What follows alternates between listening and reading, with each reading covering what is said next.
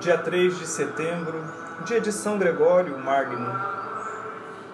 O Papa Gregório I recebeu o título de Magno e é considerado um dos quatro grandes doutores da Igreja no Ocidente, junto com Santo Agostinho, Santo Ambrósio e São Jerônimo. Nascido em Roma por volta do ano 540, de família senatorial, ocupou cargos de grande importância na magistratura até ser prefeito de Roma. Com a morte do pai, herdou uma das maiores fortunas de Roma. Contudo, Gregório colocava sua confiança não nos bens terrenos, mas em Deus, a quem procurava com amor.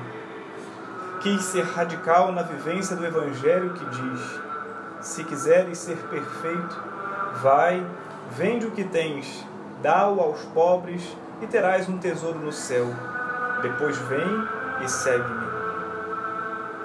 Gregório usou de sua vasta fortuna para construir sete mosteiros para os monges beneditinos, a fim de que fossem faróis de evangelização em diversas partes da Itália, invadida pelos bárbaros.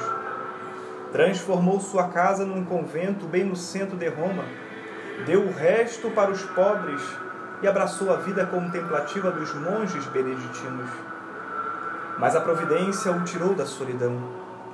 O Papa o encarregou de uma missão delicada, a de ser seu representante na corte de Constantinopla. Lá ficou alguns anos que lhe serviram de larga experiência no relacionamento com a Igreja Oriental. Depois voltou ao refúgio do seu mosteiro. Vindo a falecer o Papa Pelágio II, o clero e o povo romano proclamaram Gregório sucessor. Em vão procurou ocultar-se, pois o povo descobriu o seu esconderijo e o forçou a aceitar a pesada carga. O dia 3 de setembro ficou sendo a data de sua festa. Gregório foi o homem certo, posto no momento certo na cátedra de São Pedro o Império Romano estava em derrocada, e invasões de bárbaros por toda parte provocavam a formação de um novo tipo de sociedade. Gregório é um marco na história da Igreja e da própria Europa e assinala o ponto de partida de uma nova época, a do tempo de transição do mundo romano para o novo mundo medieval que ia fundir as antigas culturas grega e romana com as novas culturas germânica e eslava. Como Papa, Gregório relacionou-se com as várias igrejas de sua época e com os poderes públicos da Europa, mediante a ativa correspondência. Querendo conquistar para o cristianismo os anglo-saxões enviou para a Inglaterra Santo Agostinho com vários monges que conseguiram bastante êxito. Providenciou o abastecimento de víveres na cidade de Roma em momento difícil de carestia e peste. Mitigou os estragos das invasões dos bárbaros. Visando o afervoramento do clero, escreveu para ele a regra pastoral que pode ser lida com edificação também hoje em dia, a fim de incentivar a piedade e o amor à santidade, redigiu o livro dos diálogos para edificação dos fiéis. Foi um orador inflamado e escritor fecundo de comentários sobre a Bíblia.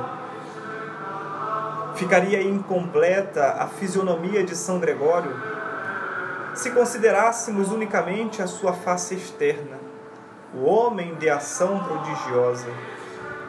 Ele foi também o homem de grande contemplação, de intensa vida espiritual. Ele próprio fez seu retrato espiritual descrevendo o ideal do pastor.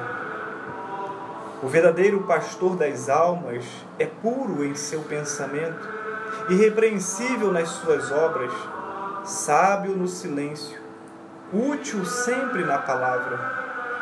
Sabe aproximar-se de todos com verdadeira caridade.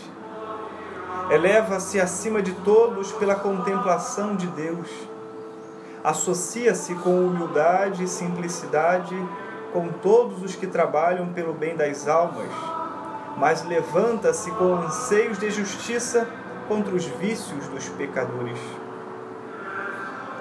Gregório passou seus últimos anos doente, acamado, mas continuando a dirigir com prudência e lucidez os destinos da Igreja. Faleceu em 604, com 65 anos de idade.